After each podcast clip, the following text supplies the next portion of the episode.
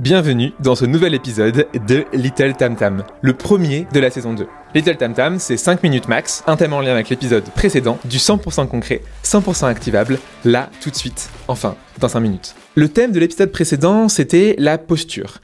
Caroline nous en a donné 3. La posture proactive, en anticipant côté candidat et côté entreprise, la posture chouchoutage, pour prendre soin de tout ce petit monde, et la posture passion pour faire évoluer les choses for good. Moi, je vais t'en parler d'une quatrième aujourd'hui. C'est la posture des candidats en entretien. Et oui, le body language, euh, comme on l'appelle, ça fait tout. Et tu vas apprendre en 5 minutes à mieux analyser un candidat qu'un mentaliste ou une magicienne pourrait le faire. Je t'apprendre à comprendre comment est-ce que euh, la position de leurs mains sur la table, à ce que ça veut dire, t'apprendre si ils se grattent la tête, la signification derrière ça. Est-ce que s'ils se touchent le nez, ce sont des menteurs? Tu sauras tout ça dans 5 minutes.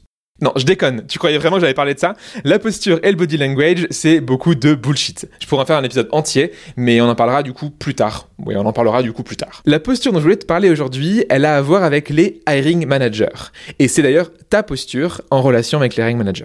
On avait fait un épisode entier là-dessus, euh, l'épisode 4, avec Louise Mouton. Et si c'est un thème qui t'intéresse, je te recommande de l'écouter, c'est un de mes préférés. Trois choses aujourd'hui pour améliorer ta posture face à tes collègues opérationnels. D'ailleurs, ça vaut aussi avec tes clients si tu es à ton compte. Première chose, ne pas brûler les étapes et gagner la confiance petit à petit. Souvent, en recrutement, on a tendance à aller un peu trop vite. On veut directement mettre en place une scorecard, on veut utiliser des outils un peu trop compliqués, on impose un rythme à notre manager qui n'est pas le sien.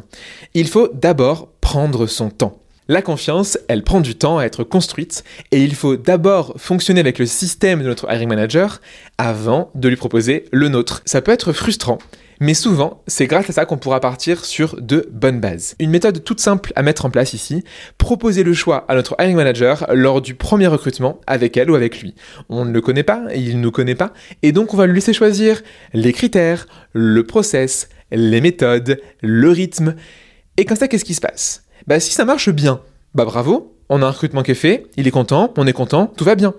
Par contre, si ça marche pas, et eh ben là on pourra proposer une alternative la nôtre. Et donc du coup, on pourra imposer euh, notre style, imposer notre rythme, une fois qu'on aura prouvé par l'exemple que la méthode de Training Manager ne marche pas. C'est un peu abrupt, mais ça fonctionne. Deuxième conseil, s'adapter à chaque manager tout en gardant un tronc commun.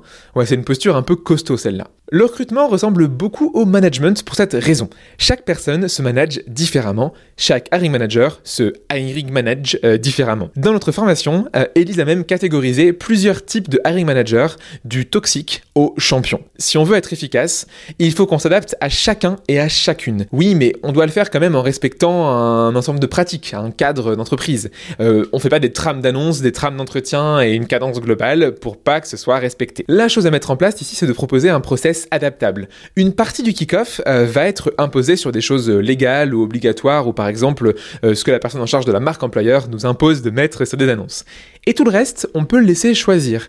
Comme ça, nous, on sécurise la base, on est sûr que sur les aspects, par exemple, Lego, il n'y a pas de problème qui passe et qu'on met pas une annonce où on dit qu'on recherche un électricien euh, homme qui soit curieux, compétent et motivé. on s'assure que du coup, la base est respectée. Et par contre, on le laisse choisir des petits détails, comme par exemple, sur quel site je peux aller chasser, ou euh, quels concurrents sont intéressants. Et donc lui, il a l'impression de choisir, et on le sait très bien, euh, quand les gens ont l'impression de choisir, ils sont quand même beaucoup plus contents. C'est un peu la manipulation, mais ça rendra votre relation avec eux plus efficace. Mais leur dites pas hein, que je vous ai dit ça. Troisième chose, on va les challenger une fois qu'on a sécurisé les bases et on va évaluer au quotidien tout ce qu'on fait. Une fois les points 1 et les points 2 validés, on peut passer à la suite.